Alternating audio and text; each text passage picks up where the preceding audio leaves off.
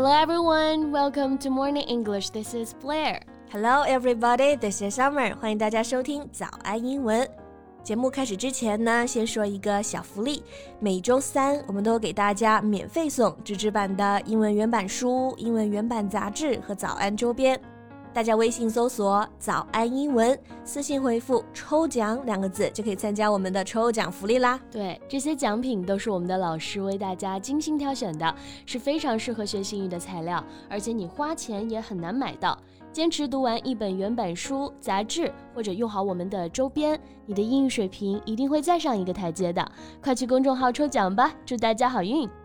贝贝，嗯哼，你知不知道英国的这个超市啊 ？Tesco. Yeah, I know this. It's Britain's biggest and most profitable supermarket chain. Yeah. 那这个 Tesco 啊，就相当于英国人的华润万家吧，哪里都能见到他们家的红蓝 logo 啊。Yeah, it is said that every eight pounds British consumers spend, there's one pound going to Tesco. 就据说啊，英国人每消费八英镑，就有一英镑呢是花在了 Tesco。而且 Tesco 还有很强大的物流配送体系啊。有人说 每次等待 Tesco 派送车的心情啊，不亚于等待男朋友。是的，那 Tesco 这个派送车呢，不是像我们现在送外卖的那种小电动车，like scooter，but HGVs。这个 HGV 指的就是 Heavy Goods Vehicle，是大型的货运卡车，而且是为了环保呢。现在他们用的都是电动卡车。这个电动卡车呢，而且很大一部分还是 made in China，是从中国漂洋过海运过去的。Yeah, just recently. Maxus, a car company in China, just concluded a deal with Tesco, shipping a total of 150 cars, among which 19 are being shipped by air. Shipping cars by air，、嗯、其中还有十九辆车是直接从中国空运啊到达英国的吗？ 那你说这个运汽车的运费啊，都比车本身价格要贵了吧？是的，喜提这个大订单的就是上汽大通 Maxus，感觉国内听的很少啊，嗯、但是在国外，尤其是在欧洲呢，各个超市巨头几乎都被上汽大通的纯电卡车承包了。And it's used not only for groceries but also packages delivery。嗯，所以看来不仅电动轿车是未来发展的趋势，电动卡车也是啊。嗯 So how about today we learn some useful words about electric cars? Sure，确实是越来越多的人现在都在开电动汽车了啊。嗯、那学一些和电动汽车相关的高频词汇还是很有必要的。So let's get to it。我们今天的所有内容都给大家整理好了文字版的笔记，欢迎大家到微信搜索“早安英文”，私信回复“加油”两个字来领取我们的文字版笔记。OK，那我们首先先来看这个词啊，就是新能源汽车。那这个其实是个统称，对吧？嗯。So in English we use this word new energy vehicle。嗯，新能源嘛，这个就是直译的 new energy。嗯。然后讲到汽车的时候呢，除了 car，大家还可以用这个词 vehicle，v e h i c l e，vehicle 就表示车辆。对，这个 vehicle 它比 car 会更加正式一点。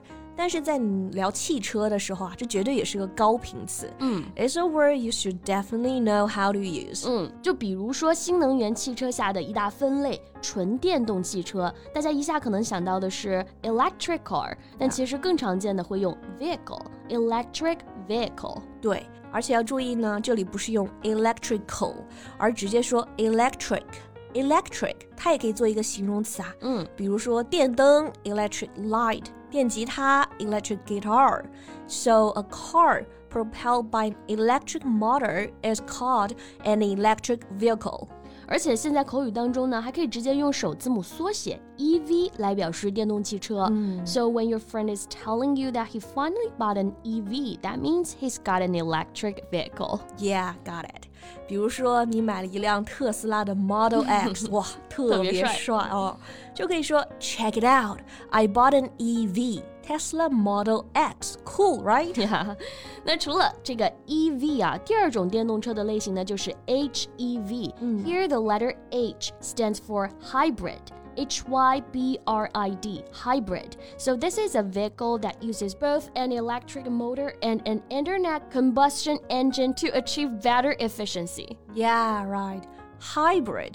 它意思是混合物，所以这个 HEV 就是 Hybrid Electric Vehicle，嗯哼，混合的动力车型。它既有这个 electric motor，有电动机，也有 combustion engine，也有发动机。 所以也就是我们国内常说的双引擎车啊，又可以烧油，也可以用电。对，那如果你买了一辆双引擎车，呃，不要说成 double engine car，而是用这个 hybrid electric vehicle。Yeah，hybrid 这个词其实现在生活中还蛮常见的啊。嗯，因为它除了表示混合这个意思呢，还可以表示杂交。比如这个冬天，我们办公室都好喜欢吃那个葡萄柚。嗯，那这个就是橙子和柚子的杂交。橙子嘛是 orange。柚子呢是 pomelo. So this winter we're crazy about a kind of fruit that's a hybrid of orange and pomelo. Yeah, it's so sweet and juicy. Yeah. OK，那除了这个 HEV，我们知道的还有第三种电动车类型啊，简称是 PHEV。That's short for Plug-in Hybrid Electric Vehicle，在前面呢加了一个 plug-in，表示的是插电式混合动力车。 Wow. So, what is the difference between an HEV and a PHEV? Well, if the hybrid vehicle includes a plug, that allows it to run on electricity for longer than a conventional hybrid. 插电式的比一般的混合车呢更能跑，电池容量也更大。哇，这个相当专业了啊 ！OK，那接下来呢，我们再来看几个没那么专业，但是也是很日常的词。嗯，第一个就是这个电池，因为电动车靠的就是电池嘛，所以这个词要知道，That's battery。嗯哼，B A T T E R Y battery。Where an electric vehicle's power is stored. Yeah, that's the EV equivalent of a gas tank. 电动车的 battery 就相当于油车的油箱了。嗯，那油箱这个词啊，就是这个 gas tank. So if you drive an EV, you don't need to go to the gas station to fill up the gas tank. 对。电车就不用加油了，但是呢，你需要充电桩。嗯，我觉得这个充电桩就是我目前还没有选择电车的原因，感觉挺麻烦的哦。嗯，Okay, so how do you say that in English? We need to use this word. Charge the same word as to charge your phone, charge your laptop。那这里的充电主要就是这个 charge 这个词啊。